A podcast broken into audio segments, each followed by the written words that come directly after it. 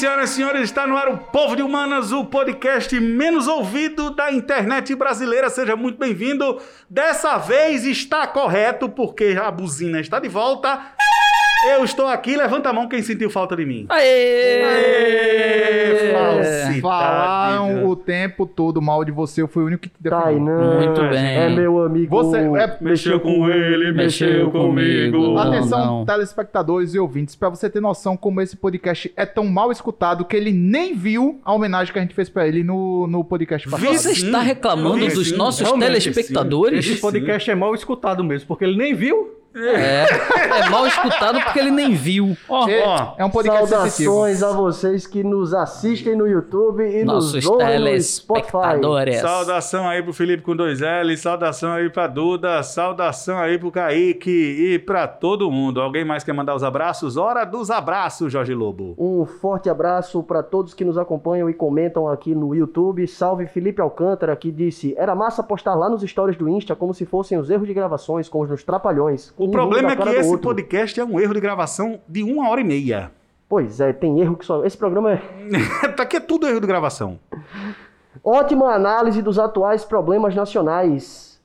Professor Ricardo, existe algum texto para fixar algum estudo que fala sobre circuito curto que você falou no último episódio? E se você está nos acompanhando pelo YouTube, você pode ver os comentários do nosso último vídeo, o episódio 13 aqui do Povo de Humanas, onde o nosso egrégio, o professor Ricardo, deixou uma série de links explicando o que é circuito curto. Você não sabe o que é circuito curto? Está confundindo com curto-circuito? Ouve o último episódio, vê lá nos comentários e lê sobre este material bacana. Eu queria mandar um abraço pra quem agora. não Hum. vê a gente, pra quem não ouve a gente, porque é a grande massa da população mundial. Um grande abraço pra todo o planeta Terra, pra toda a população mundial, além Pra do, de todo mundo que não nos ouve, é isso mesmo. Todos os nossos potenciais ouvintes. Todos os Exato. nossos potenciais ouvintes que um dia ouvirão a gente e deixarão de ouvir de desgosto. Mas já de agora a gente já tá mandando abraço, sem nem a Exatamente. pessoa ouvir a gente. Porque a gente Olha é como é que a humilde. gente é. Então, antes da fama, a gente já vai falar com a nossa audiência. Exatamente. Falando de audiência, a humilde. Eduarda Pedrosa disse: mais um episódio supostamente incrível. Tá tão difícil ser brasileiro que até no nosso pão e circo tem problema. Saudades de um bom futebol. Sigo esperando a receita para substituir o arroz do Chancha. Boa, Chanchão. Ih, Quero ver que rapaz. receita você vai trazer hoje pra gente. Supostamente. Supostamente vai ter receita mais tarde. Supostamente vai ter receita mais tarde. Eu queria agradecer a todos e falar um pouco desse negócio, dessas histórias engraçadas que vocês falaram no episódio anterior. A meu respeito. As histórias engraçadas é Tainan caindo, é Tainan se lascando, é Tainan assado, é Tainan isso? torcendo o Supostamente você não tinha escutado. Meu irmão, impressionante. Era Pena. pra ser uma homenagem, uma história engraçada com o Tainan. Mas, mas enfim. Eu queria mandar um abraço Hum. pro nosso ouvinte Tainan Costa, que tá ouvindo a gente aí da semana passada. Vai começar o Povo de Humanas, a sua sequência de notícias falando sobre Exame Nacional do Ensino Médio, educação, notícias aleatórias naquela miscelânea básica, dicas de leitura, entretenimento, nota de repúdio deste- destes quatro professores e na técnica, ele, DJ, DJ. Arthur Finizola. Finizola. Portanto, meu amigo, prepare o seu ori que a gente vai entrar com boas energias. Vamos em frente agora, ok? Meu caro amigo Jorge Lobo, comece com o Exame Nacional do Ensino Médio. Ponha na roda. Bom, professor Tainan, aqui meus camaradas de mesa, saudações estar aqui mais um dia com vocês. E sobre o Exame Nacional do Ensino Médio, hoje, segunda-feira, dia que nós estamos gravando, começa as inscrições para os professores e professoras interessados a compor o Banco Nacional de Itens. Também terminou hoje, infelizmente, essa notícia para quem chegar e tivesse interessado, vai ser uma notícia triste. Também terminou hoje o processo de seleção para corretores, examinadores da redação do Exame Nacional do Ensino Médio.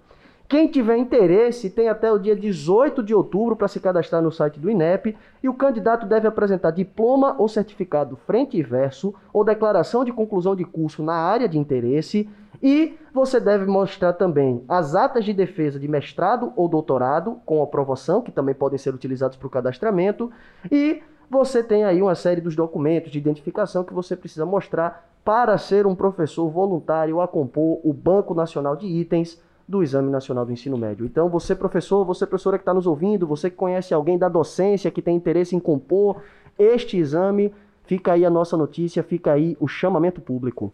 Boa. Ah, rocha, boa. O link vai estar embaixo do vídeo o no link YouTube. vai estar nos comentários, porque a gente está tentando democratizar aí o acesso a tudo que a gente fala. Perfeito, senhoras e senhores, sempre pondo aí os links para que vocês possam conferir as informações do nosso podcast. Vamos partir para ele, a joia do bairro do Prado.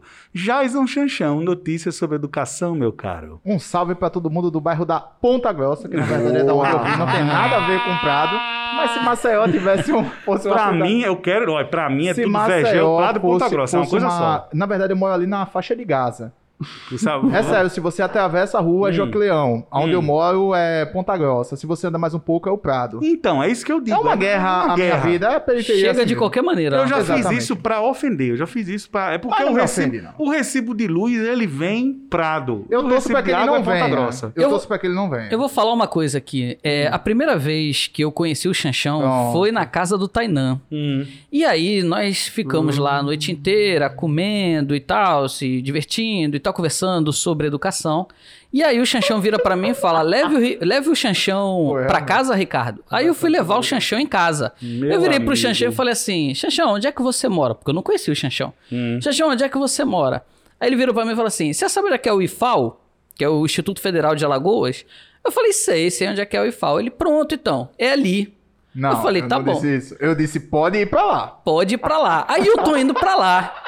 Aí eu cheguei no Instituto Federal de Alagoas. Eu falei, Chanchão, chegamos aqui no No Instituto. do Ele pode de ir. Vai indo. Pode vai ir, indo. pode ir. Vai caminhando reto. Aí eu tô andando, aí eu tô andando. Aí eu passei um quilômetro. Eu falei, Chanchão, a gente já deixou pra trás o IFAL. Aí ele falou, não, não tem problema não, pode ir pra frente. Tá bom. Aí eu andei mais uns 5 quilômetros. eu Detalhe, falei, isso era 6 Chanchão, horas da manhã, viu? a sua casa não era perto do IFAL? Ele é, pô, vai seguindo por aqui. Tá bom. Eu cheguei a 15 quilômetros de distância do, IFAL, tava perto do estádio Rei Pelé, que na verdade agora É- tem que ser é Rainha na- Marta. É nas costas do Rei Pelé, né? O Xixão mora nas costas do Rei Pelé. Exatamente. Na nada a ver, assim, com o, O Instituto é. Federal de Alagoas. E outra, três horas da manhã, meu amigo, ali, pra voltar. Pra voltar, é complicado. Mas explico. Ah. O cara chega, nunca conheci o cara. O cara me vem com esse sotaque de carioca aqui. Eu pensei, deve ter chegado aqui há pouco tempo. Ah. Vou pegar um lugar onde ele tem referência. Uma referência, o né? IFAL. Ah. O IFAL é uma grande referência. Por que tu não falou logo o estádio de futebol? porque eu pensei que você era um grande educador. Se preocupava mais com a educação do que com futebol. Mas só pensa em circo. Fala aí, Tá. educação. Dê, dê a sua notícia. Dê a sua notícia de educação, Xancha. Docinho, docinho, docinho. É, matéria do G1 do dia 5 do 10 de 2020 diz o seguinte: volta às aulas presenciais. Oito redes estaduais de ensino público já têm data de retorno. Consulte seu estado e sua capital. E aqui ele cita é, a reportagem: os estados que já têm data para retorno na rede pública estadual são Espírito Santo, Minas Gerais, Pará, Pernambuco, Piauí, Rio Grande do Sul, Santa Catarina e São Paulo seguem sem previsão de retorno. Alagoas, Ceará, Goiás, Maranhão, Paraíba, Paraná, Rio de Janeiro, Roraima, Sergipe, Tocantins. Se bem que Rio de Janeiro voltou essa semana às escolas de educação privada, não sei se vocês chegaram a ver. E quatro estados possuem apenas uma data para o fim da suspensão das aulas presenciais nas redes estaduais, que é Bahia, Mato Grosso, Mato Grosso do Sul e Rondônia. Ou seja, já existe um princípio de organização da rede estadual em, algumas, em alguns poucos estados para sua volta e alguns outros seguem definido por conta dessa inconstância da situação pandêmica que a gente vive, a falta de protocolos e o principal que é a falta de uma, de uma volta mais segura das aulas na rede estadual por conta é, do nível precário que nós temos na educação pública E brasileira. não diminui, o número de casos estabilizados também dificulta. Notícias educacionais, Ricardo.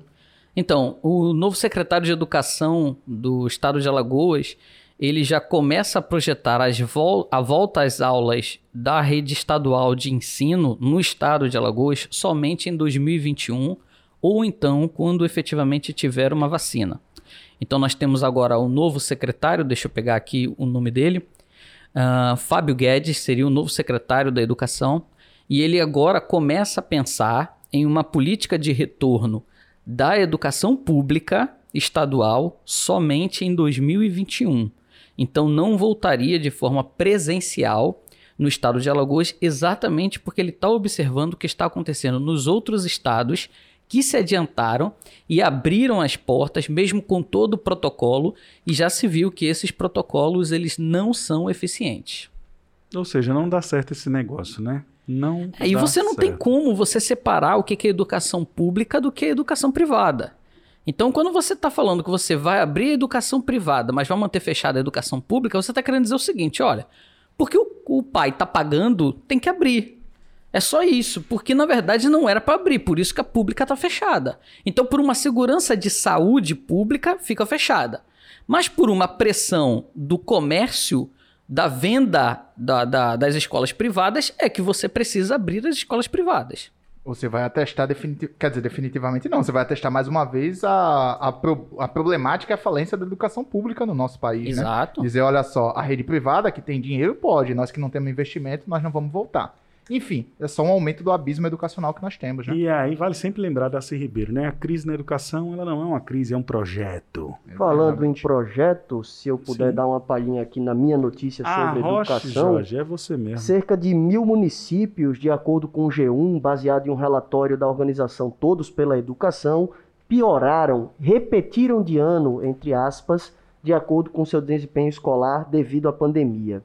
No Brasil, nós temos aqui um gráfico né, com municípios e quantidade de escolas nas redes. Apenas 8% das cidades do país têm mais de 50 escolas. 50 escolas. 65% dos municípios do país têm até no máximo 15 escolas. Nós temos aqui uma piora no índice da educação básica em pelo menos 919 municípios do primeiro ao quinto ano e do sexto ao nono ano pioraram no índice da educação básica 965. Então, para todos os efeitos e propósitos, nós estamos dizendo que esses alunos, esses municípios repetiram de ano. Nós vamos precisar, isso quem fala é o Todos pela Educação através do G1, nós vamos precisar de investimentos fortes em creche, pré-escola e no ensino público em esfera municipal e na esfera estadual. Nós temos hoje cerca de 96% da população coberta né, pela educação pública e 65% dos nossos estudantes estão nas redes municipais. Então, como a gente já tinha discutido diversas vezes aqui no podcast, a importância do Fundeb para as prefeituras, boa parte da educação básica do país passa pela rede municipal, passa pela rede que, que é responsável efetivamente pela educação infantil e nós estamos sentindo os efeitos da pandemia no desempenho escolar destas crianças. Precisa-se, urgente, não apenas ter um plano de retomada das aulas presenciais, precisam se abrir mais vagas, precisam se contratar mais professores, precisam ter investimentos mais sérios e planejados para solucionar esta questão. Vocês Eu, acham eu que. discordo um pouco disso. Vocês acham que. Vou abrir a discordância pro Ricardo. Vocês acham que se não tivesse pandemia, a educação ia estar melhorando? Pronto. É, é esse o ponto que eu acho que a gente precisa Boa. começar a analisar aqui. Ah, o nosso retrocesso, ele não está associado mais à pandemia.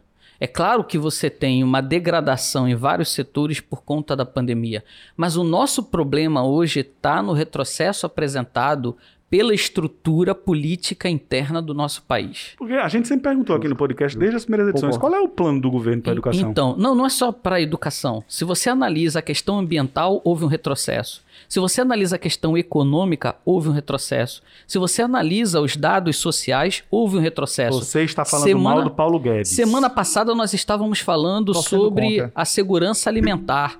Houve um retrocesso. Se a gente analisa a saúde, houve um retrocesso. Se a gente analisa a violência aos mais vulneráveis, às sociedades mais vulneráveis, houve um retrocesso nesse país. Se a gente analisa até mesmo um discurso de veracidade, de verdade, houve um retrocesso.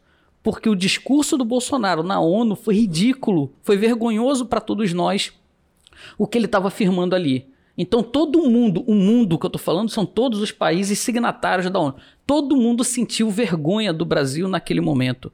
Ou seja, a bala, a bancada da bala, a bancada da Bíblia não estão resolvendo absolutamente nenhum problema e a mamata não acabou. Ah, Essa é a pergunta que fica no ar aqui, que eu deixo para você que porventura bateu nesse podcast aí nas redes sociais. Você acha que melhorou alguma coisa? O que que melhorou?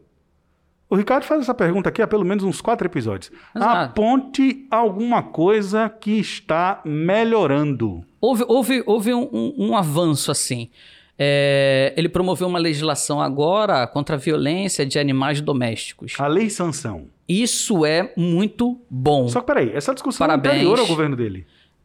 Mas tudo bem, mas assim, ele sancionou. Então, tudo bem, bacana, parabéns. Então você vai botar também Parabéns. na conta aí a Lei Menino Romeu do, do, do, do autismo. Eu- em eu- homenagem eu- ao Eu filho tenho uma visão meio estranha Eu de coloco- dos animais, velho. Tudo bem, eu, eu, também, eu também vou fazer uma série de, de, críticas ressalvas, em né? relação a isso. É, mas eu preciso analisar alguma coisa que esse cara tenha feito que, que seja bom. Porque senão o nosso podcast ele vai ser mais do mesmo O tempo todo. toda semana. Porque a história do Brasil ela não muda de uma semana para outra. Uhum. Então, os nossos problemas que nós discutimos aqui, eles são problemas estruturais. E é por isso que você tem uma notícia nova na semana que você pode remeter à estrutura do país. Se a gente pegar Ou seja, já é algo esperado. Por isso que na época da eleição do Bolsonaro, nós já sabíamos que a mamata não iria acabar. Nós já sabíamos que teríamos um retrocesso da democracia, que nós teríamos um retrocesso econômico, que nós teríamos um retrocesso social, um retrocesso ambiental.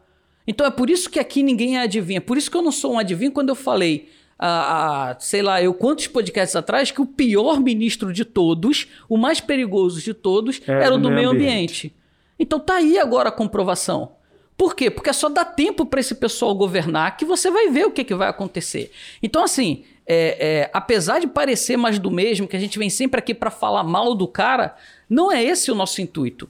O nosso intuito é mostrar para todos os nossos ouvintes, para todos os nossos telespectadores, que eu falo isso em forma de brincadeira, que a gente estudou história, estudou geografia, a gente conhece as ciências humanas e a gente sabe por processos anteriores que o processo atual não é novo, que o novo já nasceu não só velho, mas ele já nasceu para manter as estruturas tradicionais do passado. A história se repete, a primeira como farsa, a segunda como tragédia. Essa frase Papai Noel disse na propaganda da Coca-Cola.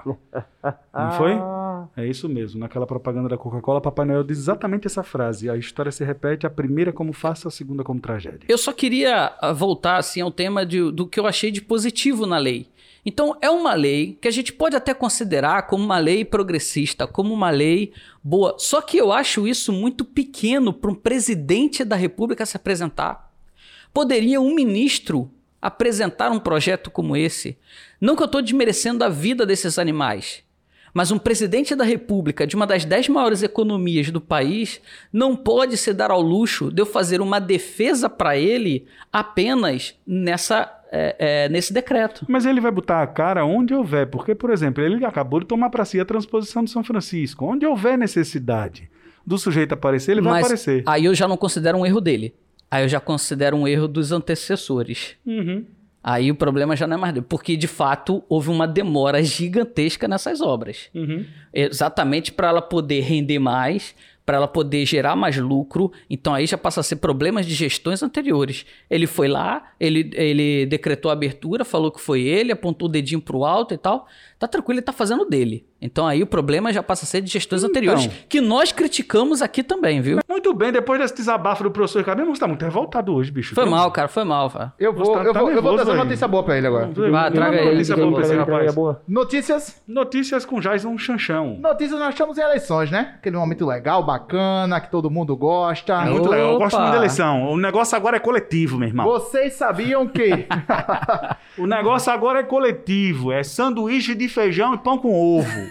Você sabia que mais de 150 Bolsonaros e Lulas disputam uma vaga em câmaras pelo Brasil? Para especialista, estratégia de usar nome de políticos conhecidos não garante vitória. Ah, essa é, aí é especialista mesmo, hein? Porra, né? Não garante vitória nas urnas. Mas. Ao todo, 82 candidatos usam o sobrenome Bolsonaro e 76 Lula. 82 candidatos usam o sobrenome Bolsonaro. E 76 Lula. Rapaz, olha, aqui no estado de Alagoas, se você vai pro interior, o que tem assim. Tonho, o vereador do Lula. O Lula nem conhece o Tonho, não sabe nem quem é o Tonho. Se o Tonho passar pelo Lula, O não... Tonho é o vereador do Lula. Olha. Meu irmão, meu irmão. Se o presida descobre isso, Ah. ele vai ficar muito peidado. Meus amigos. Pastor Osvaldo, o vereador do Bolsonaro.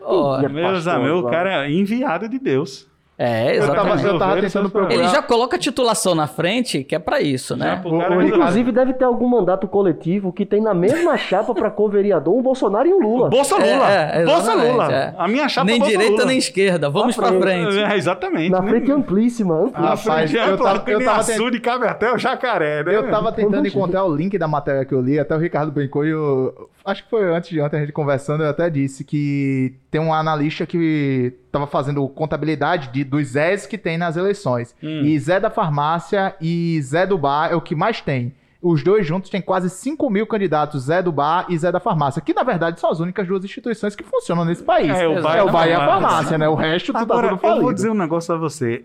Sério, assim. Quem cacete para pra fazer essa conta? Quem é que diz assim? Deve não, ser o mesmo especialista é que que diz Forte abraço, um forte abraço a todos os estagiários de redação de jornal. que param pra contar. O cara diz, peraí que eu vou contar. Quantos Zés da farmácia são candidatos? Que pauta do inferno é essa, meu irmão? Imagina o editor dizendo, o, o, o Camila, o Bruninho, Ô, Bruninho, en- Camila. entra aí no site do TRE. Matheus, entra pesquisa uma coisa aleatória aí, por gentileza. Ô, Enzo, Não. pega ali pra mim, Enzo. Ô, Enzo. Ô, Valentina. Dos, aqui, do- dos escritores de é, Caetano Veloso, estaciona o carro no Leblon. Do- dos É, mesmos É, autores. mesmo. Dos mesmos autores de Caetano Veloso estaciona o carro no Leblon, quantos Zés da farmácia tem como candidatos? Nós Zé um do dia- bar. Se um dia eu for vereador, meu nome vai ser Xambá, Xanxa do Prado, que mora na Ponta Grossa. que mora na Ponta Não, Grossa. Mas Tem se que você ser- entrar como candidato com chancha da Ponta Grossa, o pessoal achar vai achar que você é representante. do sindical. Vamos lá, Vocês nem opinião sincera. nem brincam com um negócio desse. Eu lembro. Opinião sincera. Eu cheguei, opinião eu cheguei sincera. nesse, nesse. ah, Tem umas três semanas eu falando de eleição com a minha mãe. Eu disse, mãe, tem um negócio pra lhe falar. Ela, vixe, meu Deus do céu, o que foi? Eu disse, mãe, você candidato. Aí eu só. Eu parei um segundo, juro por Deus. Quando eu voltei, ela tava com o olho cheio de lágrimas. Você! Você me mate, mas não faça um negócio desse. Minha mãe tem ojeriza completa por eu ser candidato. Mas eu espero que o meu slogan ia ser bom. Qual é o seu slogan? Ladrão por ladrão, vote no chanchão. Nossa, esse, esse é bom mesmo, hein? Inclusive, o jingle da campanha Ah. do Chanchão vai ser feito em parceria com Racionais MCs. Vote no Chanchão, 5057. 50 segundos, sério. Eu, olha, tem gente, eu vou dar um tempo, 3 segundos, pra vocês entenderem a piada do Jorge. Tem gente que não entendeu até agora. Continuando, notícias com Ricardo Correia, por favor. Me dê uma notícia aí, porque o Notícias? Chanchão começou a notícia, você vai pra notícia e depois o Jorge agora. Ricardo Correia, sou eu? É. Então vamos lá. É, saiu na reportagem da CNN Brasil: desvalorização do real em 2020 só perde para moedas da Venezuela e da Zâmbia. Então nós temos a terceira moeda mais desvalorizada no mundo. Porra. E, e isso não é uma justificativa simplesmente associada à pandemia, viu? Justo. porque a Europa teve processos de fechamento bem maior do que o Brasil. Inclusive, Madrid volta de novo agora ao lockdown e está mostrando que a desvalorização da nossa moeda, inclusive, já foi criticada pelo governo dos Estados Unidos. O governo da- dos Estados Unidos estão dizendo que o governo brasileiro está praticando dumping Dumping. com a sua moeda. Ou seja, está desvalorizando para a moeda brasileira ficar cada vez mais barata e com isso atrair investimentos estrangeiros, porque a produção aqui ela fica mais barato para quem tem dólar no É uma bolso. estratégia suicida, então, né? É uma estratégia péssima, porque você passa a trabalhar com a miserabilidade É, para ser competitivo. Você, você empobrece a população para favorecer sua moeda no mercado internacional atraindo dólar. O que, que é isso? Você se joga do, do suicídio para ver se voa? é? Você joga do precipício para ver se voa? É? Tá meio louco esse Perfeito. negócio. E é exatamente por isso que está caindo tanto, porque há uma intenção do governo em desvalorizar a nossa moeda, em promover que a nossa moeda fique barata para gente aumentar as nossas exportações e ser um país mais produtivo em termos de atração do capital estrangeiro. É, É é- essa regra Vamos lá. do governo. Calma, não Vai. se trata de opinião. Ah, esse Ricardo, calma. Não é a opinião do Ricardo. Não são poucas as declarações. Basta pesquisar a declaração Guedes real e você vai ver o atual ministro da Economia, barra Fazenda, barra superministro, defendendo o dólar a cinco reais a todo custo. Então, Não, quer e dizer, é uma, é uma crítica do governo dos Estados Unidos, é uma reportagem da CNN Brasil. Então, assim, não é uma invenção do Ricardo, não é porque o Ricardo está criticando o Paulo Guedes ou algo assim. Tampouco torcendo contra, né? Tampouco torcendo, torcendo contra, né? Mesmo porque, pelo que a gente está vendo aí de Torcer a favor é estrutura, que é difícil, né? Ele não demora muito no cargo, não, É, viu? mas também não precisa Deixa. torcer contra, não, que os caras fazem a besteira sozinhos. né? Exato. É, é. é o salto da fé do Assassin's Creed. É, o cara tem que o cara pula pra cair no, no feno. É. É. isso mesmo. Jorge, me dê uma notícia. Bom, rapidamente, sem perder muito tempo, o turismo, o setor do turismo, perdeu quase 50 mil estabelecimentos nos últimos seis meses, de acordo com a Confederação Nacional do Comércio de Bens, Serviços e Turismo, a CNC. Esses 50 mil estabelecimentos, reporta aqui o site Congresso em Foco, o link vai estar aqui embaixo, vocês que estão nos assistindo pelo YouTube, aponta que nós perdemos 29 mil microestabelecimentos e 19 mil pequenos estabelecimentos relacionados ao setor do turismo. Regionalmente, todas as unidades da federação registraram redução no número das unidades. O que teve maior incidência né, de queda de fechamento de estabelecimentos turísticos foi São Paulo, seguido por Minas Gerais, Rio de Janeiro e Paraná. A confederação proje- projeta que até o fim de 2020 a gente atinja um saldo negativo de mais 42 mil estabelecimentos fechados. Isso envolve aí destaques como serviços de alimentação, bares, restaurantes, hospedagens, hotéis e transportes rodoviários. Então, a crise vai se aprofundar para alguns setores, a crise vai se aprofundar para alguns setores. E falando aqui diretamente do estado de Alagoas, que é um estado que tem como um dos seus principais eixos econômicos o turismo, fazendo todas as devidas críticas ao turismo exploratório, ao turismo sexual, a gente vai ter o setor de serviços extremamente prejudicado e com uma perspectiva muito negativa aí para os próximos anos. É, vamos em frente, senhoras e senhores. Ótima questão. É porque vai, vai arrasar mesmo, né? Vai ser, vai ficar um pouco, vai ser terra arrasada, né, Jorjão? Isso é terra arrasada. E, cara, com essa, esse ar de abertura que os governantes estão propondo, e a gente está vendo aí bares e ruas cheias, é comum que você veja, por exemplo, alguns pontos turísticos, como Jericoacoara, Jericoacoara perdão, lá no, lá no Ceará, tendo suas vagas de hotéis é, superlotadas. Ah, Parece que a pandemia já passou para alguns. Parece que ela passou, é. Não, não, em algumas partes do Nordeste parece que ela passou. E o engraçado é E que a chance o de pegar turismo, Covid né? é. A chance de pegar Covid num bar, por exemplo, ela é altíssima. Então, quer dizer, as pessoas. Tem uma parte do Brasil que parece que vive num mundo paralelo, assim. Isso me assusta bastante. a bastante parte que mesmo. acha que o dólar a 5 reais não tem problema. É, É. exatamente. Bom, vamos em frente. Vamos agora para dicas de entretenimento. Voltou a ditadura do, Opa, da era aqui que eu queria padrão. chegar na dica de entretenimento. Não, voltou, voltou a ditadura do falar os nomes adequados para a Muito nossa bem. audiência. Boa. Concordo com você. Com todo respeito às variantes linguísticas, porque vocês, evidentemente, podem falar da maneira que quiserem, contanto que vocês não esculhambem. Só o ponta grossa aqui que não pode, né? É, exatamente. Na- é, ele ele não pode falar da maneira que quiser porque ele tem a língua presa. Agora você fez uma piada com a deficiência do cara agora. Se peça desculpa. O chifre do cara? Não, a Chifre língua é uma presa. Não, a língua presa. Peça desculpa. Você que fez piada com a língua presa. Não, é você que fez. Desculpa. Você disse que ele não pode falar as coisas do jeito que ele queria. Por quê? Porque ele tem a língua presa. Dá não, dá não. Entretenimento? É, eu entendi qual foi a, a, a parte que entrou aqui do, do Dr. Ray aí. Vamos lá? Dr. Dr. Ray. Vamos lá, dicas de entretenimento. Eu ia começar pelo Ricardo, mas eu decidi começar pelo Ricardo. Por favor, Ricardo Correia, dicas de entretenimento. Challenger, Voo Final.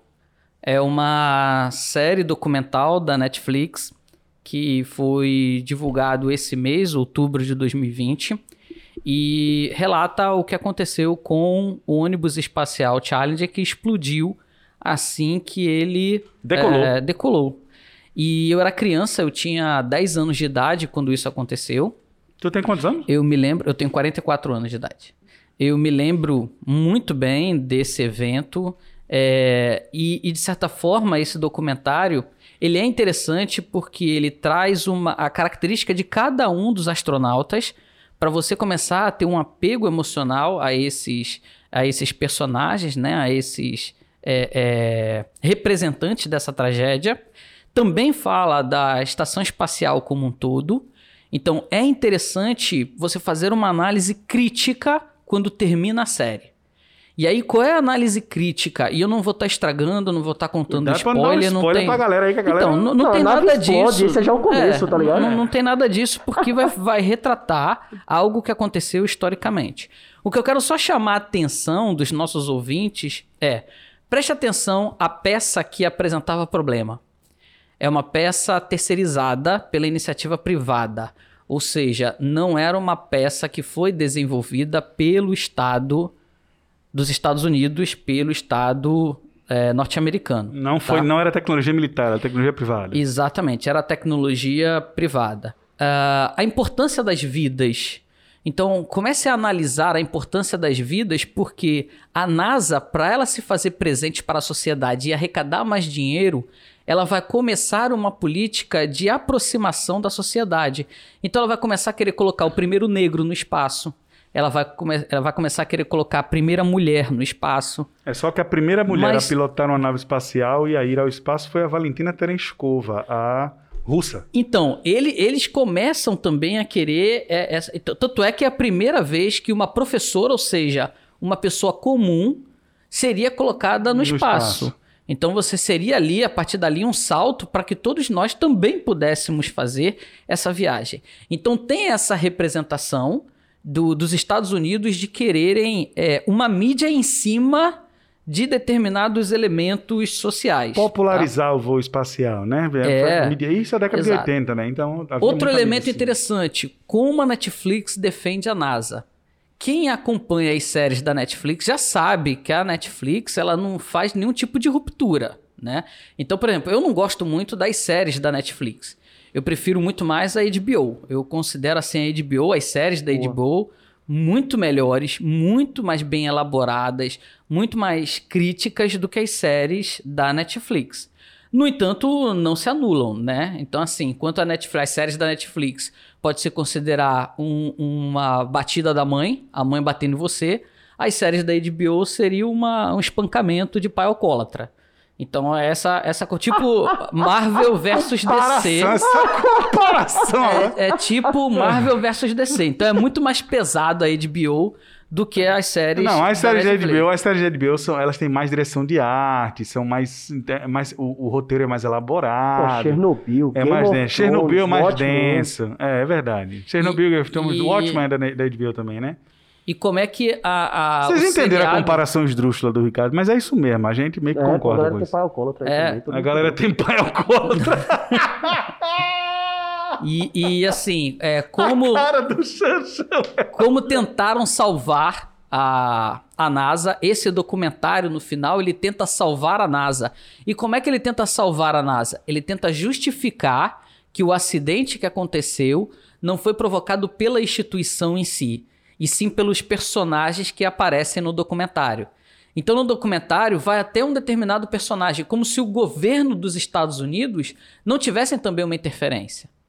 Então, assim, é, as condições não eram favoráveis para aquele ônibus espacial poder decolar. As condições não eram favoráveis.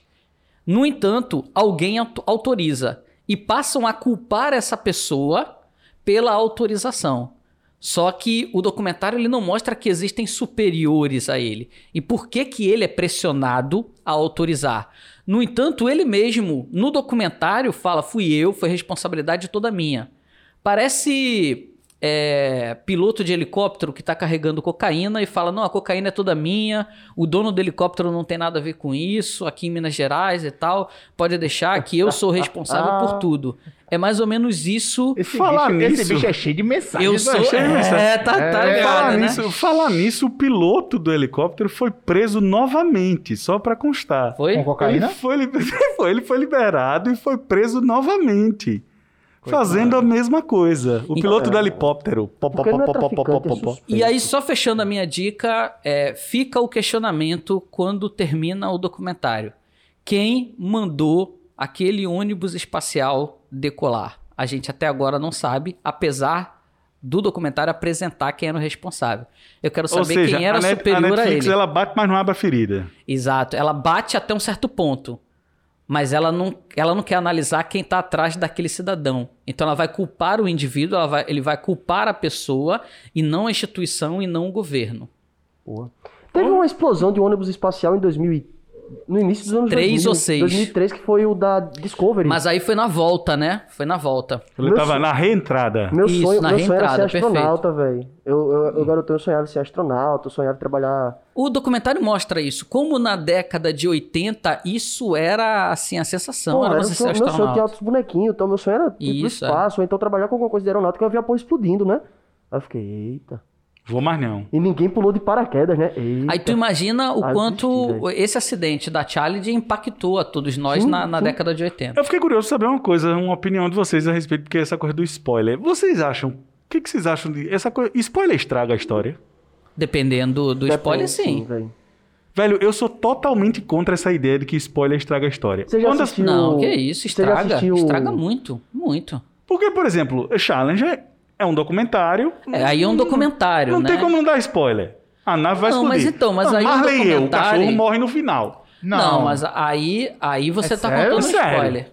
É. O sexto sentido, se você Marley. fala o sexto O sentido. seu sentido tem spoiler. Pô, aí se você contar o spoiler do sexto sentido, acaba o filme inteiro. Eu só acho. Spoiler acaba o filme validade. Eu só acho que. isso- Eu só acho que. Não, mesmo acho que não tem prazo de é Tem. tipo domínio público. Star Wars, você não assistiu o negócio que saiu em 74? Hum, Pô, você pode saber que o Darth Vader é pai do Luke. é pai do Luke. Você E filme. você assiste massa. Tipo, Você- Paixão de Cristo, você sabe que o homem morre. O herói morre no final. E depois volta. Forte. Pronto. Então, mas aí são. Aí não é spoiler. Ah, não, tudo bem, mas a história de Cristo não tem nada a ver com. Mas, pô, se Claro você que tem, pô. Se é você. aquele- Não, se porque- spoiler. A minha teoria é a seguinte: Qual é se aquele filme spoiler. do Leonardo DiCaprio? Que Qual? ele faz o da In- ilha. Inception, não. A ilha. A ilha. A ilha. A ilha, ilha. né? O... A ilha. Se você contar. Se você falar spoiler, acabou o filme Pronto, todo. acabou, pô. É, Meu irmão, toda a spoiler não experiência vale do nada. cara. Se spoiler vale valesse. entendendo que ideia que eu não tô Eu tô entendendo. defendendo que spoiler tem prazo de validade. Se passou de determinado tempo Não você vai- não assistiu, Eu sou pô, da teoria do paciência. Jorge. Então, sexto sentido pode contar ou a Pode partir de contar. quando? Aí A partir de de quando? pivo, 20 ó. anos? Eu não sei, mas que tem, Eu tem. considero, eu considero 10 anos. Quando agora tá defecando regra pra sociedade Não, eu, de. eu tô falando minha opinião pessoal, pô. Vocês. Eu, eu sou a favor do bom senso. Se eu tô conversando com a pessoa, eu pergunto: você já assistiu?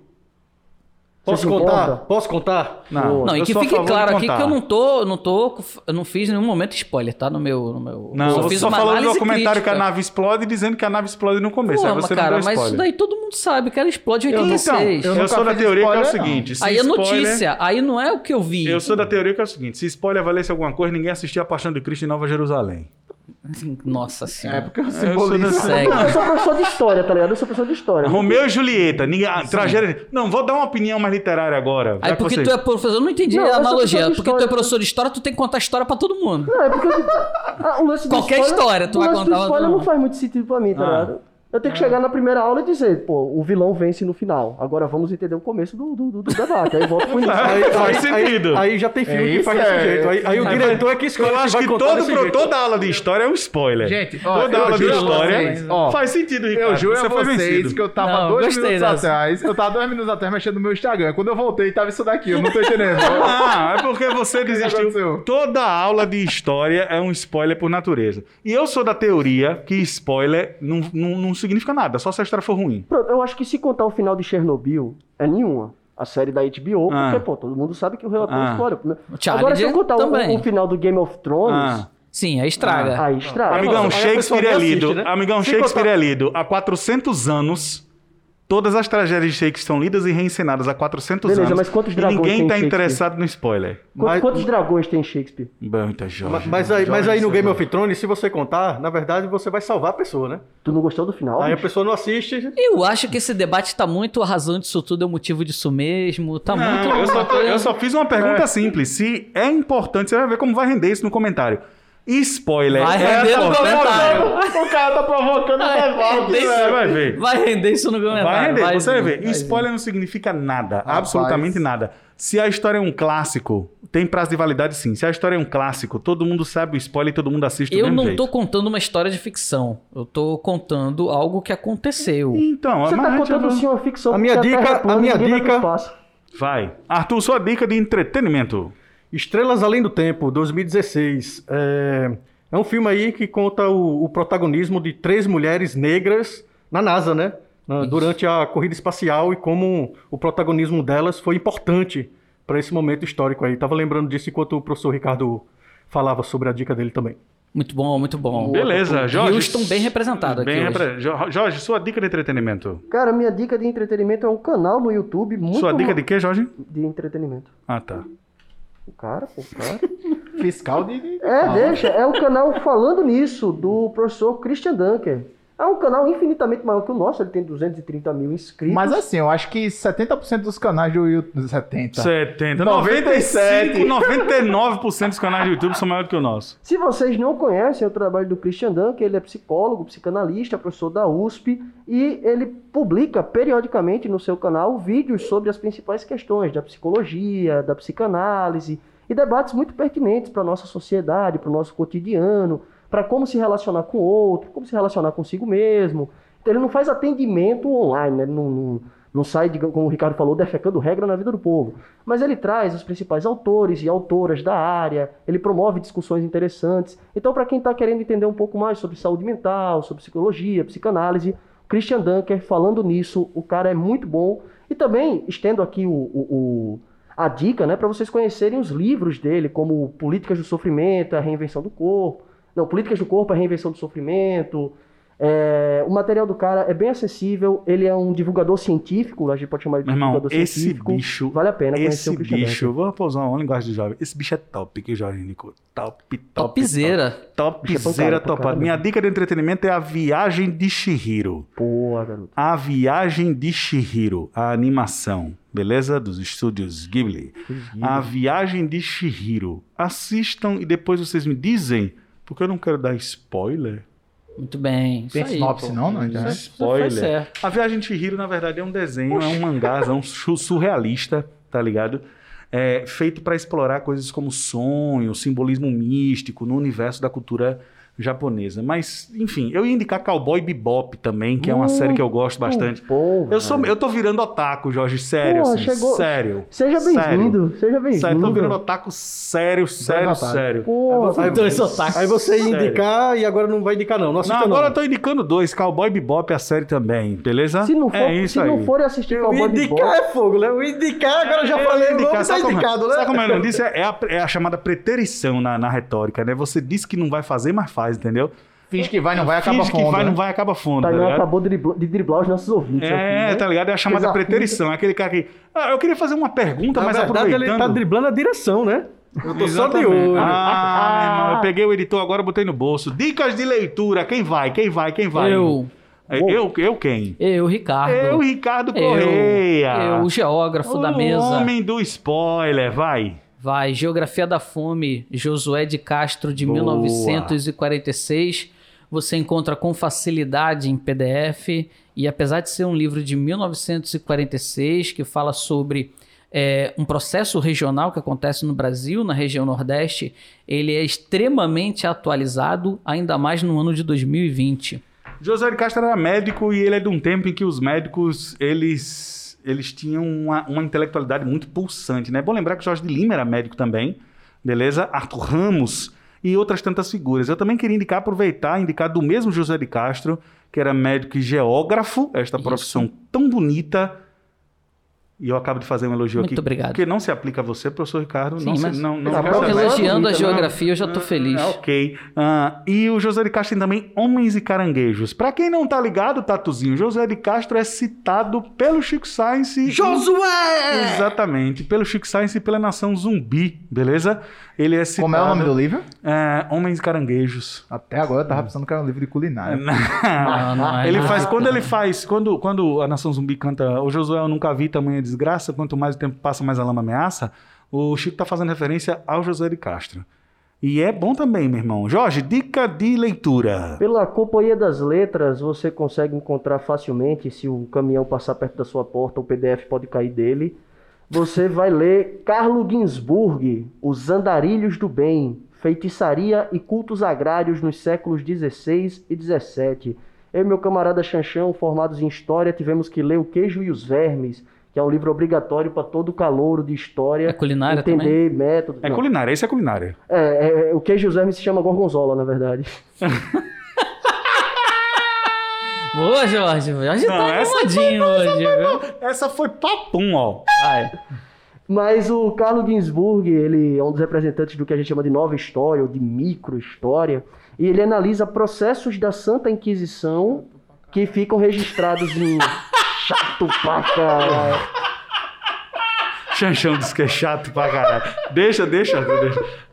A, a dica de leitura do Jorge Chanchão disse é chato pra Vocês caralho. já pegaram essa referência? É, não, eu não peguei. É a. Rita Lee, né, velho? Historiador que eu conheço, eu já falei. É Robisbal. A referência é do chato pra caralho. Não. É o cara, aquele, aquele coroa, narrador do, do Sport TV, pô. Que ele, Ah, os caras não. o Milton aí- Leite, o Milton Leite, Milton Leite foi entrevistar o Rogério, O Rogério Ceni. Ceni é Aí ele não pra viu que tinha voltado Milton- pra ele. Aí ele disse: Rogério Ceni é chato pra É isso caralho. mesmo. Essa é histórica, Essa é do- histórica, essa é que é da Regina. Duarte. Essa é Tem também esse vazamento Ela da é Rita tão galera, ela é tão É, gente é, boa, é, chata, chata pra caralho, é. É isso mesmo.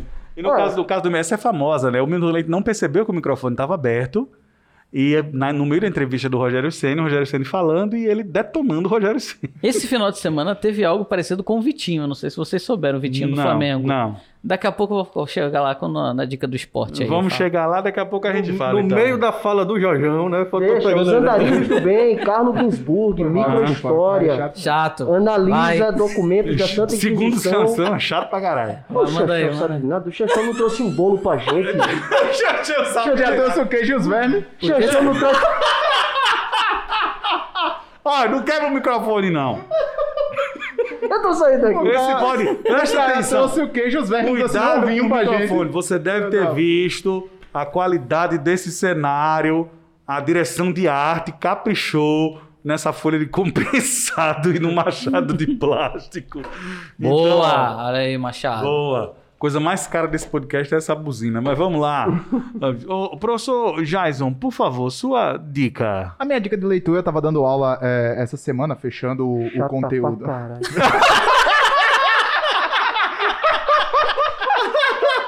Tá falando, ó, chata pra caralho. Isso é verdade. Isso, Tá, isso, tá. isso, isso, tem uma coisa que ele falou de verdade agora Tá, foi isso. tá, tá, tá. Aí a gente tava falando um pouco sobre o- os sociólogos contemporâneos. Eu, você até entrou e participou de uma das minhas aulas para falar do, do Lipovetsky. eu tava Guilherme Lipovetsky. Isso, e logo, logo após eu falei também um pouco sobre Manuel Castells. Eu queria indicar um livro dele chamado Redes de Indignação e Esperança, os movimentos sociais na era da internet, para quem quer entender os novos movimentos sociais, os movimentos juvenis que aconteceram aqui em junho de 2013, enfim. Até a própria capa do livro é uma, é uma foto das manifestações de junho de 2013. O Manuel Castells, que é um intelectual contemporâneo que trata sobre, inclusive, um dos temas dele é sobre o mundo em rede e os impactos das redes sociais e da internet no- na sociedade fala sobre o papel das- da rede mundial de computadores e das redes sociais sobre os novos, novos movimentos sociais. Vale muito Manuel a pena ler. Castells. Manuel Castells. Manuel Castells é um excelente intelectual, ele só tem uma mancha no currículo dele, ele foi companheiro de sala do Fernando Henrique Cardoso. Na formação dele, ele tem essa mancha.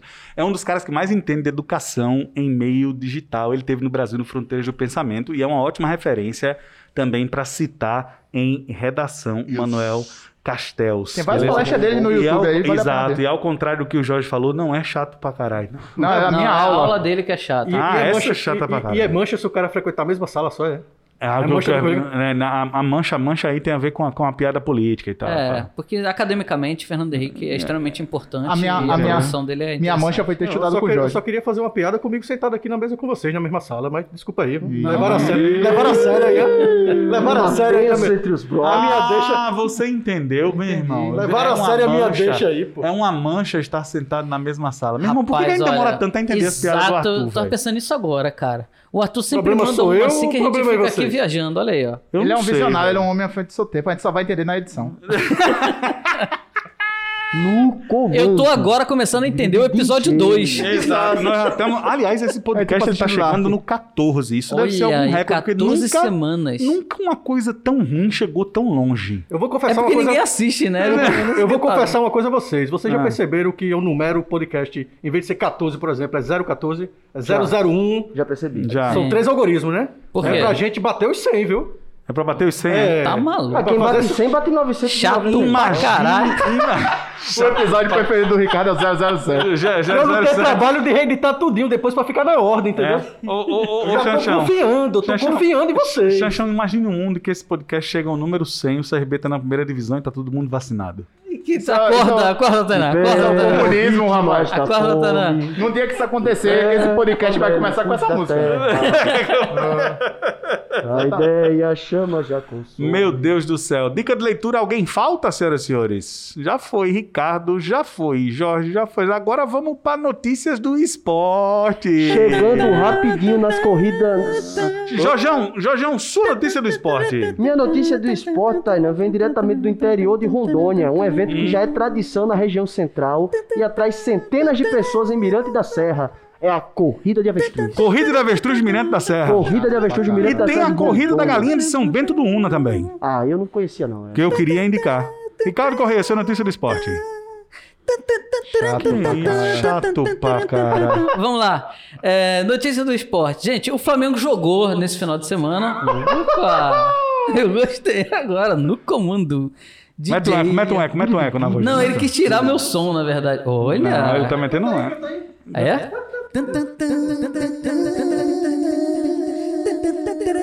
Tá bom, tá bom, tá bom, tá bom. Beleza, beleza, Ok, beleza, cortou. Então, aí minha notícia de esporte seria o seguinte: Flamengo jogou nesse final de semana e Vitinho foi titular do Flamengo. Vitinho titular do Flamengo, meu coração já se aperta. Eu já fico querendo desligar a televisão, não quero nem saber como é que vai ser o resultado da partida, porque eu sei que ele não vai produzir. Aí tem um repórter de campo na Rádio Tupi, lá do Rio de Janeiro, chamado Gilson Ricardo, que ele Tinha que manda ó. a seguinte a seguinte mensagem para o Vitinho. Olha livre, Everton Ribeiro correu, Isla tenta, Everton Ribeiro atirou, salvo o de tapinha, bola pesada, chovendo no Maracanã e botou pra escanteio. É demais, é demais pro meu visual. Valeu, Gilson! Ô, Vitinho, você que tá agora aí no banco, viu como é que é, seu merda? É isso, ó. Que isso, pô? Rapaz, Era o João, Cana- era o João Canabrava, né? Que tava narrando esse negócio. aí. Era o João Canabrava. João Canabrava. Rapaz, assim, total, 100% imparcial. E é a rádio Rádio, Tupi. Tupi, a né, Rádio? Tupi do Rio de Janeiro é uma rádio histórica, é a rádio mais ouvida no futebol do Rio de Janeiro. É, é a Rádio Tupi junto com a Rádio Globo. E Gilson José Ricardo. Carlos Araújo. Exato. Cheguei. E aí, o, o- é quem tava narrando, era o José Carlos Araújo. E aí, o Gilson Ricardo, hoje pela manhã, pediu desculpa. Uma- uma- houve uma nota do Flamengo Ah, ele pediu exigindo. desculpa? Pediu desculpa ao Flamengo, à direção do Flamengo. Eu entendo o Gilson Ricardo, assim, você. O problema é que se, Eu o problema é que se os narradores né? da... É Mas errado eu não tá. Não tá. problema, Eu compreendo, mas eu não É, eu concordo. compreendo, mas eu não concordo. O problema é que se, se César Pita fosse fazer um negócio desse pra jogadores do CSA e CRB, cada lance, Ele ia falar o tempo não todo. ia né? ter jogo. Não ia ter jogo, né? Não ia ter jogo, ia ficar só, porra, porque faz, faz o quê? Faz uns 10 anos que o CRB não tem um lateral que sabe cruzar direito? Não, então. Se, se, é que O a gente último- tá o último reclamando lat- do Vitinho. O último lateral Imagina que os o, outros CR, aí. que o CRB teve que cruzava direito se, chamava Marquinhos Paraná quando jogava na lateral. E, depois e Jadilson depois quando foi veio de São Paulo. E talvez o Marquinhos Paraná tenha sido o maior jogador do CRB aí nos últimos tempos. Nossa, ali Marquinhos Paraná. Nem sabia jogava da existência demais. de Não Marquinhos sabia, Paraná. mas ele jogou em vários grandes clubes do Brasil, porque a sua ignorância se resume ao Flamengo. Isso aí é, É, você que nem o, o da Gamalho, farmácia né? aí na, na, na candidatura. Quem é vai. Léo Gamalho? Quem é Quem? Gamalho? Nem lembra mais, né? Quem- Nem lembra mais, né? Pra, semana passada, Muito o maior bem. jogador da Não, história do é. CRB era um. Tava todo mundo de luto gaúcho. aqui e tal. E tal, outra, Jorge, eles voltaram agora a ficar é, em dupla. Então, se eles estão em dupla, agora eles começam a ficar forte, a querer falar do CRB, Vá não sei o quê. catar, Léo Gamalho. Hum, Boa. Te catar. Bicho, eu nem lembro como é o nome desse cara. Você me lembrou agora. Na verdade, eu esqueci depois dos 3 a Eu 0 só que o CRB tô fez. preocupado agora com minha vaga na primeira divisão. Não, não zica, não zica. Não, Não zica. não zica, não. Chancha, sua notícia esportiva. Minha notícia esportiva é a vaga do CRB na Série A de 2021. Ih, é sonho? Cravei! Você não Não, pode, pera você aí. não pode, porque É esse podcast tem compromisso com a verdade. Cravei. Deixa eu só falar É. uma coisinha. Esse bloco é pra dar notícia. Tá com eco, né? Sai eco. Não é pra ficar sonhando, não. Utopia É, Pra exato. gente falar É. das coisas Eu sérias. queria dizer uma frase séria. Se o RB for pra primeira divisão, eu não me responsabilizo pelo meu corpo. Que é isso, Nossa! cara? Eu já não respondi. Não, já me responsabilizo hoje. Gaguejei não, Xaxá, com as palavras do Tainan, não. vai ser, vai é. ser loucura, loucura, loucura na cidade de Maceió. Sabe aquela briga do Leblon? Sei. Sabe aquela? Vou botar Ah, o ah, o chanchão. barraco, barraco do Vou Leblon. botar o chanchão na minha moto pra gente fazer o barraco do chanchão. É, né? Aí a gente vai louco se beijando na moto, o CRB na primeira divisão, meu irmão. Pô, que legal, cara. Mas quando o Ninguém Azulão chegou na. Série A, a gente Ah, é, exatamente, né, cara? A inveja deles com o CSA é tão grande que eles vão fazer loucura se chegarem no nível do CSA. Eu acho que a gente tem Não que ir pra nota dessa de Eu tô toda. vendo o CSA lá embaixo na tabela, só pra constar. Os do contra aí que, que chorem. Não sabe não. Entendeu? Chato Vamos para a. Mas tá nota na frente de. do Cruzeiro. Também na frente do Cruzeiro. Na frente quase. do Cruzeiro tem 25 times, Tem só 20. tem 20 no campeonato. 20 no campeonato. Rapaz, se o Cruzeiro cair para Não, não vai a cair não, não terceira vai cair não, divisão, porque meu assim, irmão. tem times muito piores, né?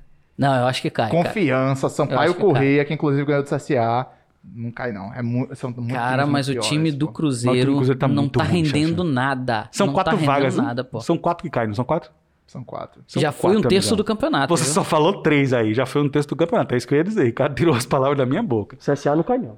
Rapaz, eu acho que o CSA não cai não também, Eu falando também sério. acho que não cai, não.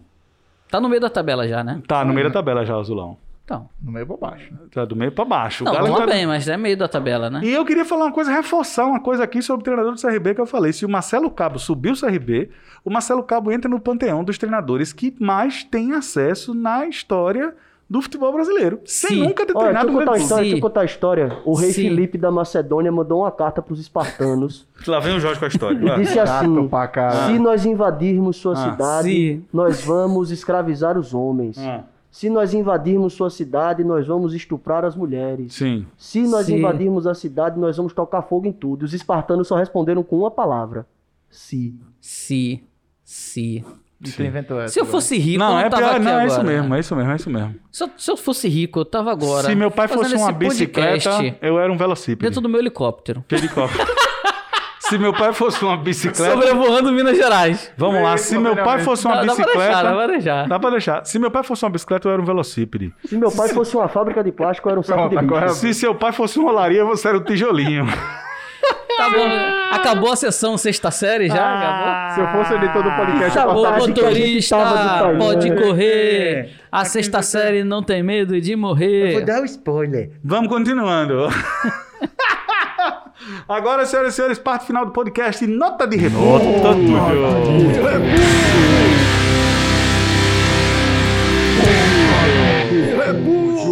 Eu tenho uma nota de repúdio. Eu quero tenho uma nota de repúdio. agressões. Arthur Finizola abre a nota de repúdio. Eu tenho uma nota de repúdio. Eu- o Tainan, ele, ele. Não é pra ele, tá? O Tainan faz uma observação quando, quando eu comento assim que existem torcedores aí, presidentes, né? Aí o Tainan não gosta muito por- pelo amor pelo futebol que ele tem, né? Mas eu fico observando assim que tem algumas pessoas que são torcedores mesmo, sabe? A gente- Torcedor de político? É, você mostra, comprova, né? Eu tive a oportunidade esses dias de conversar com algumas pessoas. Você mostra, comprova, mas a pessoa não quer ouvir o argumento. Ela torce porque torce porque torce, né? E aí eu fiquei lembrando, assim, do, do nosso amigo aqui. A nota de repúdio são para essas pessoas, né? Que são torcedores de políticos e não, não se abre para ouvir pelo menos os argumentos para poder examinar, né? É, me lembrou, assim, o, o professor Ricardo, né? Ele, ele torcedor aí do, do Flamengo, né? Vive metendo pau aí, vive metendo pau, vive metendo pau. Da diretoria, tudo, mas não consegue deixar de torcer, né? E eu fiquei meio que fazendo essa analogia aí, examinando essa, essa comparação, né? De como um torcedor funciona, né? Ele sabe que o, o negócio não tá bem, É passional. mas não deixa de estar É, ali o- torcendo, quando, né? pô, agora, quando política vira passional, aí o bicho pega. É. É, É de um é jeito. doideira. Minha nota de repúdio aqui vai pra quem acha que pode dar spoiler sem ter consideração pelos coleguinhas. Spoiler tem regra, spoiler tem padrão, spoiler tem que ter um tempo determinado. Algumas obras podem ter spoiler e outras não. É só vocês consider... é só vocês conferirem o manual que está disponível na internet Da sobre BNT. ética. é regra e- da BNT. Da É regra do regra. BNT. Meu irmão, regra. deixa o cara da nota de Inclusive, inclusive tem um transtorno catalogado no CID-11, que são Ah. os spoilers compulsivos, né? Que a galera que gosta de dar spoiler Ah. porque se diverte. Isso aí é perto da psicopatia, tá ligado? Tem uma galera que faz isso mesmo, né? É, tem a galera que acha bonitinho. É aquele cara que E vai na pro fila cinema. do cinema, o Ah, cara tá não, na fila é, do é, cinema é. outro tá saindo, né? É, eu tenho um conhecido que é professor, não posso dizer, infelizmente, que ele foi assistir Marley e eu e gritou, que ele já tinha assistido com a filha antes. Ele foi assistir numa sessão de escola. O cachorro morre no final, no meio do cinema. Caraca, sacanagem, velho. Marley e eu. Então, se você tá aí ouvindo isso e achando que isso é uma sacanagem, é porque você concorda que spoiler pode aca- acabar atrapalhando pelo menos um pouco a experiência. lógico. Se a história for ruim. Isso, isso. Marley, Clássico, Marley eu spoiler é não atrapalha. Clássico, história não atrapalha. Clássico é clássico e vice-versa. Hum, Exatamente. Nota de repúdio. Minha nota de repúdio, é- ela é razoavelmente séria. Foi um fato que aconteceu comigo essa semana. Sobre. Enfim, não vou contar o caso, mas sobre a situação geral é quando a gente compra um determinado produto e a empresa ou entrega ele defeituoso ou não entrega o que você comprou, ou simplesmente deixa pra lá aquilo que te vendeu. Então aconteceu comigo, comprei um, móvel essa semana, depois de cinco dias era pra ter sido entregue, quer dizer, com sete dias o cara me liga, fazendo toda uma história bonita, mais de 30 minutos arrodeando pra lá, pra cá, pra lá, pra cá, pra dizer que o móvel que ele me comprou não tinha mais no estoque. Detalhe, comprei, paguei à vista, montagem, tudo, e sete dias depois ele me disse isso. Essa nota de repúdio vai para quem é prestador de serviço, para quem vende coisas e, enfim, vende o- os determinados produtos e não tem no seu estoque, então não tem um mínimo respeito pelo cliente. E a nota de repúdio também vai, como se ligue, para a gente, enquanto cliente, não aceitar essa situação e não submeter esse tipo de coisa. Nós não somos. é, não, não, chamamos, não é um favor. Você pagou e você tem que usufruir do serviço que você pagou. Então, a cada momento em que a gente se, su- se subordina a essa situação, é pior para nós, porque o serviço ele cai de qualidade. Então, todos vocês, se acontece isso com vocês, corram atrás do direito, não aceitem isso, pessoal, principalmente aqui em Maceió, que os serviços são muito de baixa qualidade. Então me ensina aí o que eu devo fazer. O que foi que você fez? Na verdade, eu fui na loja e escolhi um móvel de um valor mais caro. Ele queria que eu pagasse o- a diferença, eu disse que não ia pagar. Se ele quisesse que eu pagasse e a empresa não flexionasse isso, eu ia no Procon, ia demorar, mas eu tinha uma grana maior e eu tive um lucro de alguns 400 reais. Muito bem, muito Boa. bem. Minha nota de repúdio vai pro tamanho da pia. Tamanho da pia. Isso é O tamanho da pia. O tamanho da Você pia. vai estar fazendo uma nota de repúdio para pia pequena ou para pia grande? Para fa- o tamanho padrão da pia que é pequeno. Eu sou a favor e fica aqui a minha nota de repúdio para que as pessoas façam pias maiores. O que, que você tá fazendo Concordo, na pia? concordo. E mais concordo. altas. Eu tô, eu tô entendendo, eu tô entendendo. E mais Eu não altas. tô entendendo, eu não tô entendendo. Você a, já a pia notou? padrão, a pia padrão, Hum. antes, a, a padrãozinha, né, de casinha humilde que o pessoal compra pra ir pra casa, ela antes era maior. Ela tá diminuindo. Eu concordo com o Tainan. Eu substituí, fui- quando eu me mudei, eu tive que substituir a pia, Ah, né, porque tava velha, e eu não encontrei do mesmo tamanho. Era o mesmo design, mas não tinha do mesmo tamanho. Vocês e já eu vivo notaram? olhando no chão por causa disso. Vocês já notaram que o tamanho da pia e da privada tá diminuindo ao longo dos anos? não, não tinha Sério, reparado. você não tinha notado isso não? Não, sério mesmo, não tinha não. Meu irmão, está ficando tudo muito pequeno, velho. E outra coisa, a pia é pequena e baixa. Então, se você tiver acima de 1,75m, Aí eu tenho acordo. meu irmão. Pia e vassoura. E outra é coisa, você contou a história semana passada, mas você não contou a história da semana passada, vou pegar um gancho. Você não contou o fato de que a pia na casa da sua tia eu também machuquei a cabeça. Eita, é verdade, cara. Porque a pia era é muito pequena. Era muito pequena e tinha uma- um, um- um negócio de mármore aqui assim perto da pia. E eu me Pra acordei. botar pasta de dente, pra escova de pasta de dente. dente. Eu me acordei assado com o tornozelo desse tamanho e fui lavar o meu rosto. Aquele pernilzão bonito, hein? Não, não, deixa. E fui lavar, e fui lavar o meu rosto. Aí eu acordo, vou lavar o meu rosto, vou lavar o meu rosto, a pia tá aqui assim, e eu pego a água e faço isso, ó. Pá, meu irmão, eu meti Vai, a vai. testa. Peraí, peraí, peraí. Eu... Foi, foi, aconteceu isso Não, mesmo, mas peraí. aconteceu, A aconteceu. culpa não é da pia, né? Meu irmão, como é que a pessoa. Que arquitetura do demônio Não, mas é essa? a- a- o banheiro dela não dá A pra você fazer dá opressão, meu irmão. curva dentro do box. Você tá Você entra de Fórmula 1, frente. Meu irmão, parece uma casa que eu Você morei. tem que escovar de porta aberta os dentes. pra Parece pô. Parece uma casa que eu morei no conjunto Minha Casa Minha Vida, residencial Palmares, hum, lá em cima, que desenharam tão mal o negócio que você, pra, pra, a porta batia na privada.